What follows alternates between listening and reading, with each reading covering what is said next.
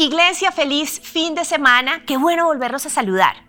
He llamado la predicación Empatía bajo presión. Y la verdad es que predicar de este tema en esta temporada de nuestra nación no es tan sencillo, tiene un alto costo. Se ha usado este término para hacer todo lo contrario a lo que busca su definición. Se ha usado el término de empatía para estigmatizar, para separar, para generar contienda, división, para colocar etiquetas a personas, a lugares, a familias, incluso a iglesias. En mi formación profesional tuve la oportunidad durante varios semestres de profundizar sobre este término. Y lo que me impresionaba es que los docentes nos decían, si ustedes quieren el día de mañana generar procesos terapéuticos, tienen que especializarse en este tema de psicoterapia ya clínica y recuerdo como en los últimos semestres de universidad, el último año, íbamos a los consultorios y veíamos a los que ya eran profesionales y estaban haciendo la maestría y durante más de, de año y medio recibían entrenamientos de cómo lograr esa empatía con ese paciente para sacarlos al otro lado.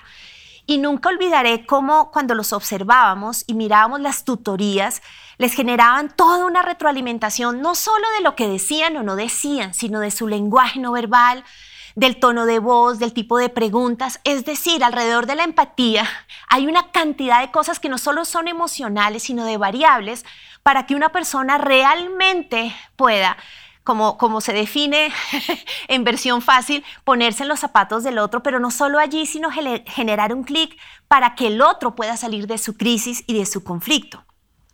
Con esto lo que les quiero con este contexto que les quiero compartir, lo que busco es decirles que la empatía no es una frase ni un hashtag que se hace viral y que hace que ya todos creamos que es empatía. De hecho, empatía no es llorar con el que llora y reír con el que ríe, eso es simpatía. Y aunque son términos que se parecen, no son la misma cosa. No puedo mostrarles o explicarles la diferencia, lo pueden googlear si quieren porque me desviaría la predicación, pero solo quiero decir algo. Personalmente considero que en nuestra nación en este momento estamos rodeados de mucha simpatía y no de empatía. Y creo que este término se está usando erradamente porque está generando y está aumentando una crisis y no es el objetivo ni del término, pero sobre todo no es el deseo del corazón de Dios. Hay un dato curioso que les quiero decir y es, hay personas que son supremamente simpáticas y no son empáticas. Y es lo que yo veo que nos está rodeando en este tiempo.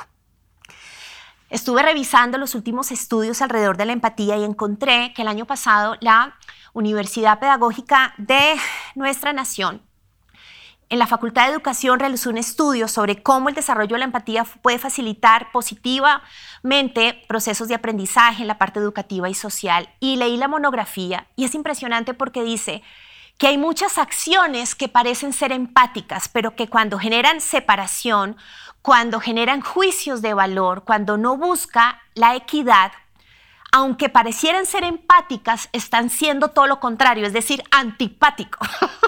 Estamos con la feria del antipático, simpático y antipático. Y eso me llama la atención porque mucho de lo que se está usando en redes sociales, hablar de la empatía, realmente no es técnicamente, ni teóricamente, ni conceptualmente lo que se es.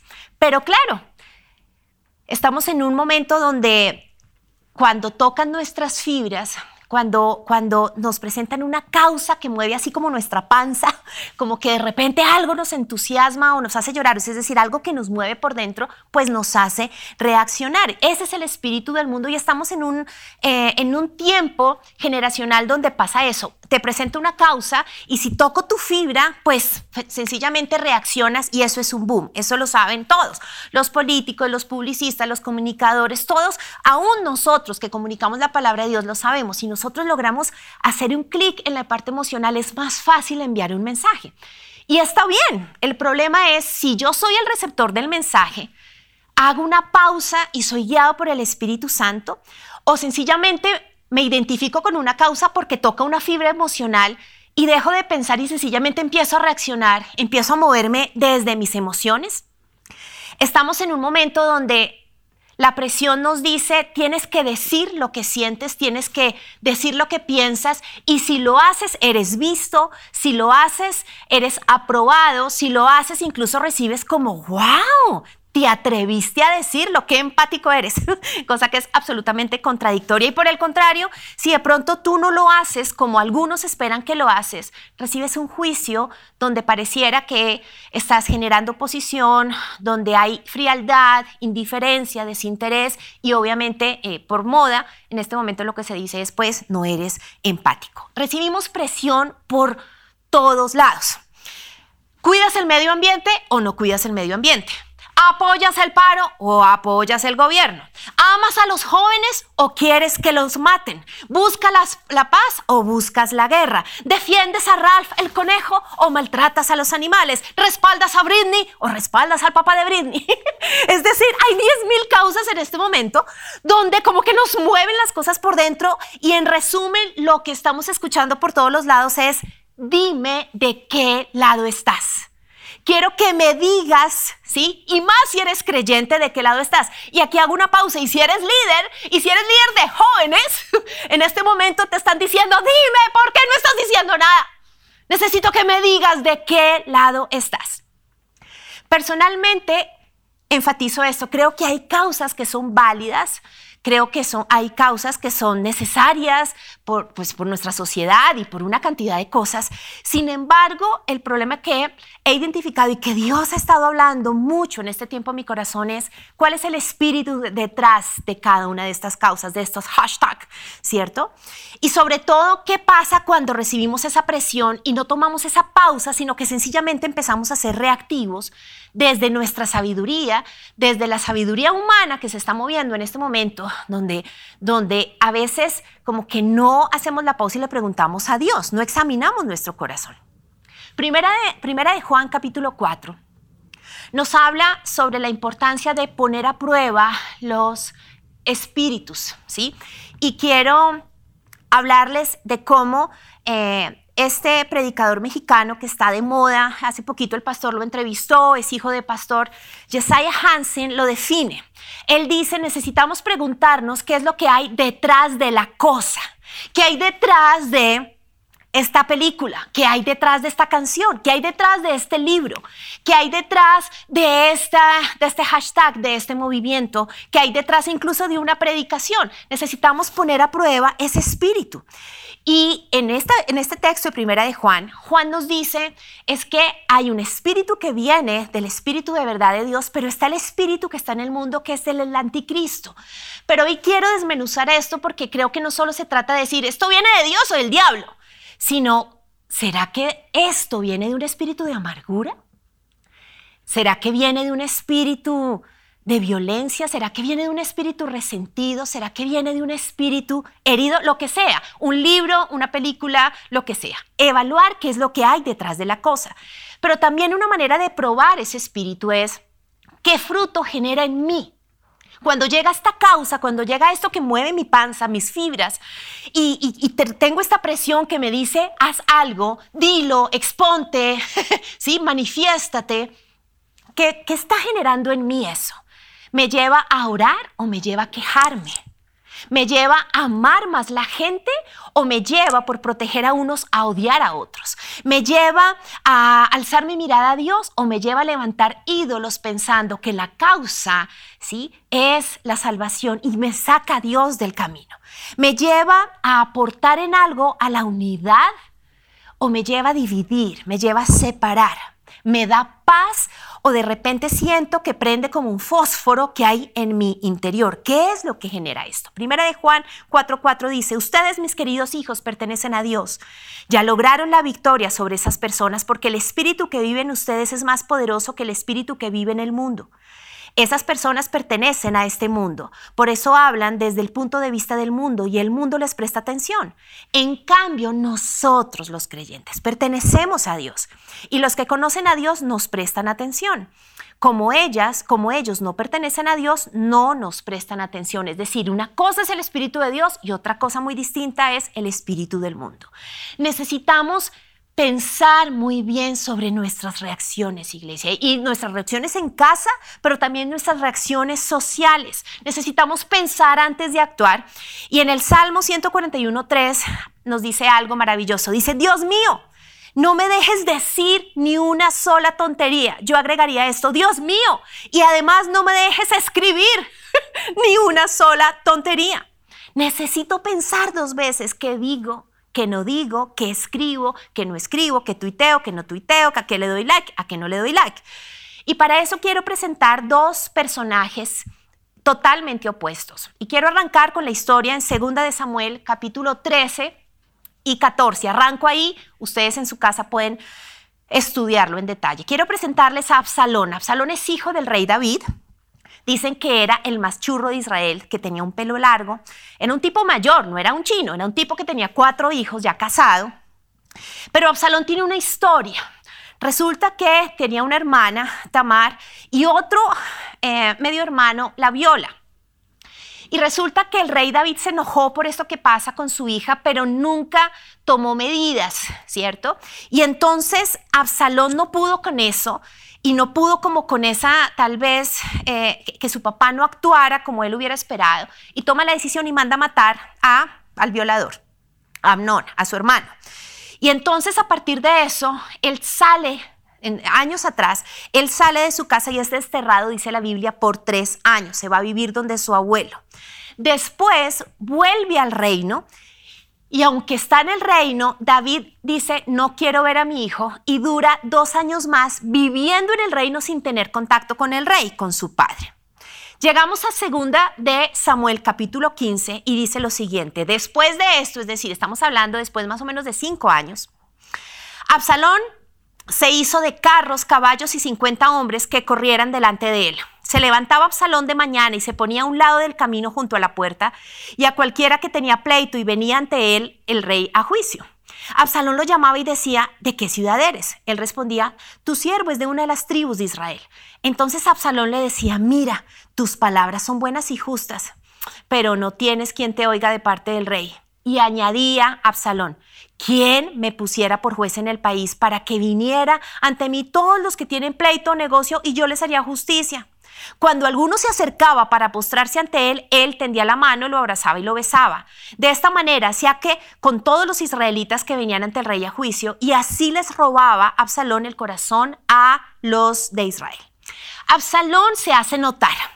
¿Sí? Contrata guardaespaldas, compra carruajes, acabamos de leer, y todas las mañanas, dice, desde muy temprano se coloca en la puerta de la ciudad y empieza a tener contacto por cuatro años. No lo hace un mes, no lo hace dos meses. Cuatro años está en la entrada de la ciudad y en las puertas y empieza a hablar con la gente y dice, ay, qué vaina que yo no sea juez, ¿no? Yo, no, yo, te quisiera ayudar. Y, y tienes argumentos y tienes cosas súper coherentes, pero es que como el rey el rey no te atiende. Y es que el rey no es chévere, me dice, si yo, si yo llevo sin verlo años. Y dice que no solo eso, sino que los abrazaba, les daba besos, les daba la mano y la Biblia lo dice claramente, les robaba el corazón. Cuatro años haciendo esto. Hay argumentos, iglesia, buenos. Hay causas que sentimos que es wow, pero es que esta causa está abrazando. Ay, esta causa, esta causa da besos. Ay, no, esta causa, esta causa permite, somos, somos oídos. Pero ¿cuál es el espíritu detrás? ¿Puede estar Absalón detrás de esto? Y entonces seguimos leyendo en la Biblia y dice que cuatro años haciendo esto, un día pide permiso porque quiere presentarle un sacrificio a Dios. Es mentira pero dice, ay, me ausento del reino porque voy a presentar un holocausto. Entonces se va y, oh sorpresa, la Biblia, ustedes pueden leer el texto, dice que genera una conspiración en contra del rey, llama y convoca una rebelión y en ese momento lo ungen como rey. David tiene que salir de su castillo con el equipo más pues, pequeño y el más cercano que tenía y entonces allí la pregunta que yo me he hecho al estudiar este pasaje bíblico es, ¿cuál era el espíritu? ¿Cuál era el espíritu detrás de los besos, de los abrazos, de dar la mano, de escuchar por cuatro años a la gente? ¿Cuál era el espíritu de madrugar a la puerta de una ciudad? ¿Había empatía? Es impresionante porque en el mismo estudio, y no solo nombro este estudio porque es del año pasado, pero en la teoría en general y en el estudio lo ratifica el año pasado de, la universidad, dice lo siguiente, y es, las acciones altruistas que parecen empáticas, pero que son motivadas por, una, por un tema egoísta y personal, no pueden ser llamadas empáticas. Es decir, Absalón se muestra como alguien súper empático, pero como vemos su egoísmo, su motivación oculta, estamos hablando de todo lo contrario a lo que es empatía. ¿Cuál es el espíritu con el cual te estás identificando? Porque si la motivación es egoísta, estás siendo usado por Absalón. Y detrás de ese beso, detrás de ese abrazo, detrás de eso que te tiene, wow, soy empático, primero te están diciendo otra cosa, eso no es empatía. Pero ¿qué es lo que está haciendo posiblemente el espíritu de Absalón? Absalón usó a la gente. Y no solo para llegar al poder, sino para vengarse de David. Hay algo que es tremendo. En el capítulo 16 dice que no se quedó tranquilo con eso. Llega al castillo, sube a la azotea, instala una carpa, y no les estoy hablando de un adolescente, les estoy hablando de un hombre casado que tiene cuatro hijos y tiene sexo con todas las esposas de su padre, siguiendo el consejo de Agitofel. En 2 Samuel 16, 21 dice, acuéstate con las concubinas de tu padre, porque él las dejó ahí para que cuidaran el palacio. Entonces todo Israel sabrá que has insultado a tu padre más allá de toda esperanza de reconciliación y el pueblo te dará su apoyo. Ese, con ese espíritu yo me quiero identificar con ese espíritu de venganza. Claro que David no fue perfecto. Hace años hice una prédica diciendo, David David fue, amó a Dios, pero David tuvo errores fatales como papá. Claro que Absalón tiene problemas porque David cometió errores como papá, pero, pero Absalón pudo haber tenido un momento de decisión y decir, ¿cómo resuelvo esto? Y no montar todo un show para después deshonrarlo y vengarse, no solo del rey, sino de su papá. ¿Cuál es la diferencia con su padre? En el capítulo 18 dice que llega un momento donde el ejército de Absalón tiene un enfrentamiento con el ejército que se quedó siendo fiel a David. ¿Y saben qué dice David? Da la siguiente instrucción. Tratad benignamente por amor a mí al joven Absalón. Y todo el pueblo oyó cuando dio el rey orden acerca de Absalón a todos los capitanes. Salió pues el pueblo al campo contra Israel. Él sabe que su hijo lo deshonra él sabe lo que pasó en la azotea del palacio. Él ha escuchado toda la traición, pero él dice, por favor, traten bien a mi hijo. Esa es una gran diferencia. ¿Cuál es el final de Absalón? Se los cuento para los que dicen, ay, ¿qué pasaría? Pues ustedes siguen leyendo la Biblia y dice que, como, como se los describió, él tenía un cabello así súper largo, escapó en un momento la batalla, su ejército empezó a perder y entonces quiso huir y su cabello se enredó en unos troncos, entonces quedó colgando y apareció un hombre con tres dagas, lo, lastima, lo hiere en el corazón y después llegan diez jóvenes y rematan a Absalón. Termina muriendo en el bosque. Ese es el final de Absalón. Ahora, traigo ahora un contraste, porque yo no pretendo dar una solución. Soy absolutamente honesta, tengo claro que se necesitan miles de cambios en nuestra nación iglesia. lo sabemos. Pero yo quiero mostrarles lo que hizo Dios conmigo en esta temporada. Una invitación de Dios diciendo, ven, te muestro esta historia, pero te quiero mostrar esta. Y que ustedes puedan no quedarse con lo que yo hoy les voy a decir en esta media hora, sino que hoy, mañana, ustedes puedan releer las historias y hablar con Dios de esto. Porque esto se aplica a nuestra nación, pero se aplica aún en nuestros problemas en casa. El segundo ejemplo es Jesús. No existe una teoría psiquiátrica, psicológica, antropológica, sociológica que pueda mostrar un personaje en la historia de un nivel de empatía como lo hace nuestro Dios. No existe. Porque Jesús no dice, ay, yo me voy a poner en tus zapatos. No, es que Jesús no solo se quitó sus zapatos para, para, colocarse en nuestros zapatos de humanidad, sino que murió a todo lo que él era, el Hijo de Dios. Eso es empatía. Y entonces Dios dice, vas a salvar al mundo, pero no quiero que llegues a los 30 años. Jesús es concebido y Jesús, para poder entender lo que nos pasa, empieza desde el vientre de una mujer virgen a entender cómo era este cuento de tener nuestro cuerpo, nuestra naturaleza. Y nace en unas condiciones de pobreza.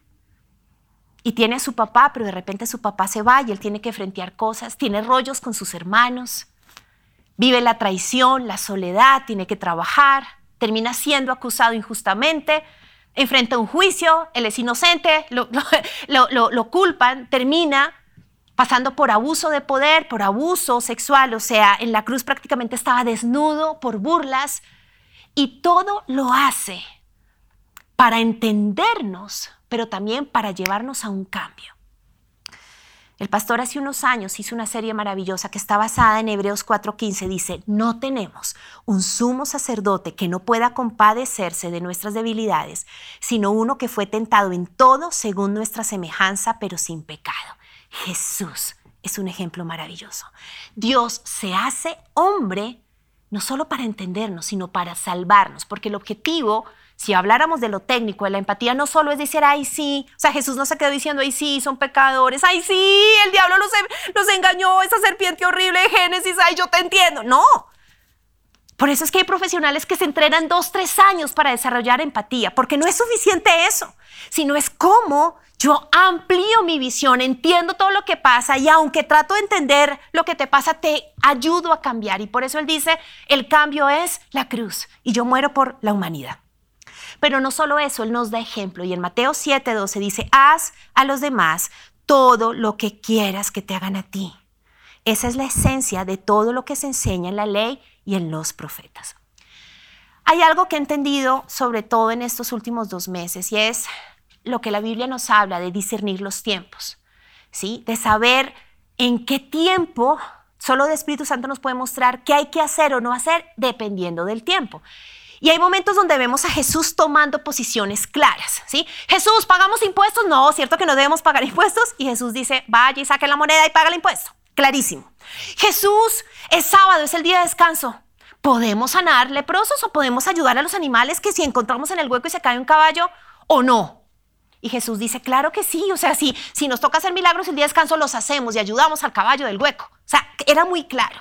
Jesús, es que mira que hay unos niños haciendo ruido, ¿cierto que no? ¿Cierto que esta es una reunión de adultos? Y Jesús que dice, me dejan ya venir a los, a los niños y agarró uno y lo sentó y generó toda una enseñanza acerca del reino de Dios con los niños. Es decir, hay tiempos donde ustedes van a leer los evangelios y Jesús es contundente. Aquí se hace así y en este momento esta es la posición. Pero en una madrugada, Dios me levantó muy temprano con una historia bíblica.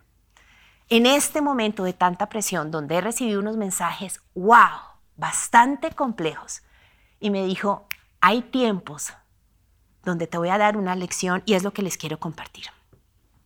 En Juan 8, Jesús dice que estaba en el templo desde muy temprano con una multitud enseñándoles, estaba en su rol de profe estaba haciendo ese, ese, ese maestro, estaba compartiendo todas las enseñanzas.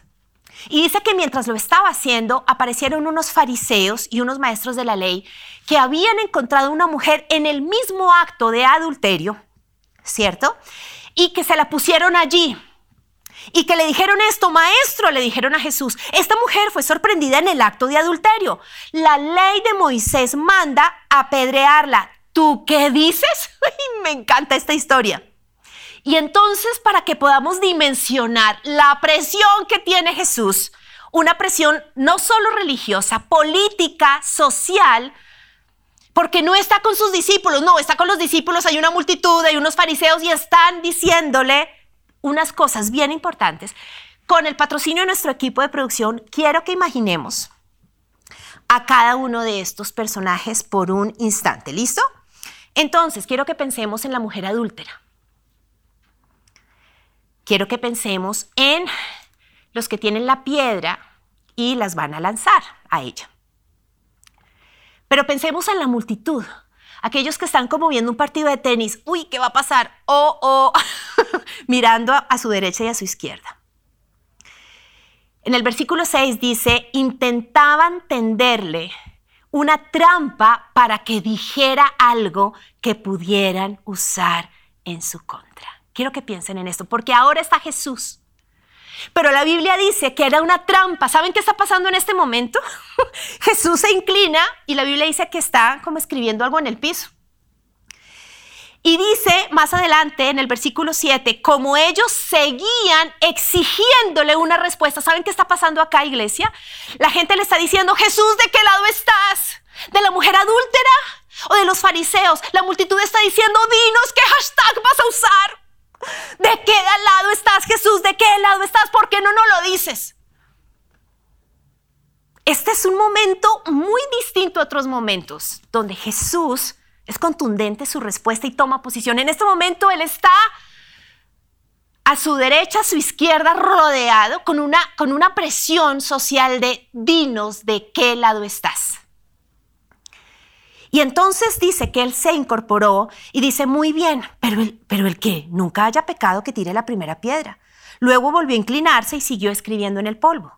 Al oír esto, los acusadores se fueron retirando uno tras otro, comenzando por los de más edad, hasta que quedaron solo Jesús y la mujer en medio de la multitud.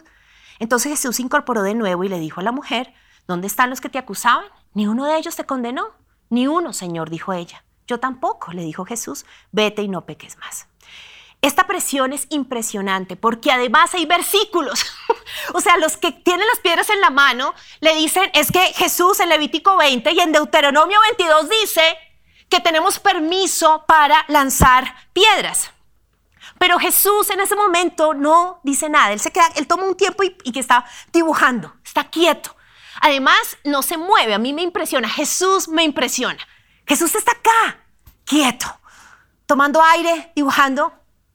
Y como Jesús se sabe la Biblia, yo creo que Jesús ahí se estaba diciendo Proverbios 24:10, si fallas bajo presión, tu fuerza es escasa. ¿Se acuerdan de ese versículo? Vamos a decirlo. Si fallas bajo presión, tu fuerza es escasa. Una vez más, si fallas bajo presión, tu fuerza es escasa. Y entonces, ¿qué hace Jesús? Pues les voy a compartir tres cosas muy rápidas para terminar. Primero, les voy a decir lo que Jesús no hace. Jesús no habla con la multitud impresionante. Jesús no se engancha con la multitud. Nosotros sí. Nosotros estamos con una necesidad de... Es que me están diciendo que yo tengo que actuar. Yo necesito demostrar que yo sí amo a los universitarios, ¿cierto? ¿Qué hago? ¿Será que tuiteo esto? Es que si no mando la foto, ay Dios mío, y entonces si no, si no digo sí a este live que me están invitando, no, no, no, es que yo necesito. No, Jesús dice quieta, quieta, quieta. Jesús no habla con la multitud. Jesús no tiene que demostrar nada. Jesús sabe que es una trampa hacerlo. Proverbios 29, 25 dice, el miedo a la opinión humana incapacita. Confiar en Dios te protege de eso. Lo segundo que vemos que Jesús nos enseña, lo he llamado, suelta tu piedra. Siempre tú y yo vamos a tener, a tener argumentos para lanzar piedras podríamos encontrar versículos para lanzar piedras. Es que mi papá, es que mi hija, es que mi mamá, es que mi esposo, es que mi jefe, es que el gobierno, es que la sociedad, es que el joven o es que el, otro extremo. Siempre vamos a tener argumentos para lanzar piedras. Siempre tenemos argumentos para tener rocas en la mano. Pero Jesús dice, hey, hey, yo sé que hay un escrito en Levítico y en Deuteronomio. Pero si tú estuvieras del lado de la mujer adúltera, ¿habría alguien que podría lanzarte piedras? ¿Tú pecas también? ¡Wow! Iglesia, ¿qué hay detrás de las piedras que lanzamos? La próxima vez que tú quieras escribir una piedra, fotografiar una piedra, pregúntate, ¿qué espíritu está en mí? ¿Qué, está pasando en mí que me está haciendo creer que tengo el derecho? Cuando tal vez yo tengo también pecado y yo también podría estar en un lado y otros podrían tener piedra en contra de mí. Mateo 7 del 1 al 6 dice, no juzguen a los demás y no serán juzgados. Pues serán tratados de la misma forma en que traten a los demás. El criterio que usen para juzgar a otros es el criterio con el que se les juzgará a ustedes. ¿Por qué te preocupas por la astilla en el ojo de tu amigo cuando tú tienes un tronco en el tuyo? Y el tercer punto, lo tercero que Jesús nos dice, es lo que le dice a esta mujer. Entonces quiero que piense que Jesús está acá, acuérdense, ¿cierto? Jesús en la mitad. Y Jesús hace algo tremendo porque Jesús ni se va a los que tiran piedra, él sigue quietico. Pero a la mujer adúltera también, él se queda quietico. Jesús no dice, ay, pobrecita, ya se fueron los malos, no, ven, ven, ven. No, Jesús desde ahí dice, ya se fueron, ¿cierto? Sí. Ok, vete. Pero Jesús, ¿qué dice? No peques más. Y este es el tercer punto. Me impacta, porque a veces se nos olvida que se trata de pecado. A veces se nos olvida que Jesús murió en la cruz por los pecadores. Y Jesús claro que consuela, pero Jesús dice, no peques más, no peques más. ¿Y qué es lo que está haciendo aquí Jesús, querida iglesia? Porque aquí están los discípulos. En algún momento de esta historia están los discípulos. Jesús nunca estaba solo. Jesús no solo quiere dar una lección a la a los fariseos, a la multitud. Jesús está diciéndonos a nosotros algo y es, hay momentos donde tenemos que entender que la cruz es para todos. Todos somos pecadores. No somos buenos y malos, todos somos malos. ¿En qué momento se nos olvidó esto? Hay pecado. En todos los extremos hay pecado. En nosotros hay pecado. La cruz es para todos. Por eso Jesús está diciendo acá, ni ustedes tiran piedra, ¿cierto? ¿Se acuerdan? Ni ustedes tiran piedra, pero tú tampoco, deja de pecar, porque la cruz es para todos no somos inocentes y que no se nos olvide eso antes de reaccionar creyendo que somos empáticos. Marcos 2.17, y cierro con esto, dice, no he venido a llamar a los que se creen justos, sino a los que saben que son pecadores. Señor, aquí está nuestro corazón, pero aquí está nuestra amada Colombia, Señor. Y yo te pido que podamos, sin prevenciones, acercarnos a ti y hablar de qué fue lo que tú hiciste ese día con la presión extrema que recibiste frente al pecado de esta mujer. Pero que podamos también ver qué pasó con Absalón. Y que podamos disponernos, quitarnos nuestros argumentos, dejarnos incomodar por ti y revisar en dónde estamos. Si hemos hecho pausas de sabiduría para preguntarte qué hay que hacer o no hacer, o si sencillamente las fibras que nos están tocando nos hacen reaccionar en casa y en nuestra nación.